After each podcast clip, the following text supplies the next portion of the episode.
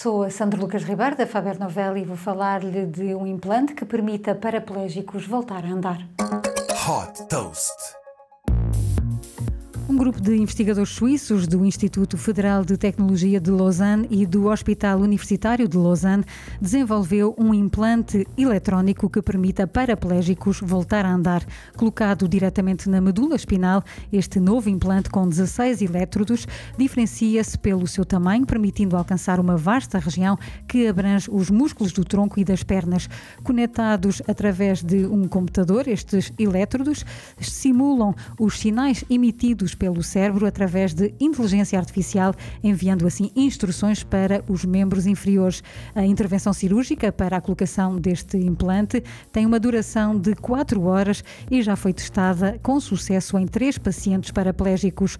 O objetivo é permitir não só voltar a andar, como também realizar outras atividades, como nadar e andar de bicicleta. Os ensaios clínicos para mais pacientes deverão recomeçar em 2023. Espera-se que a comercialização deste novo sistema seja iniciada em todo o mundo em 2025. Super Toast by Faber Novel.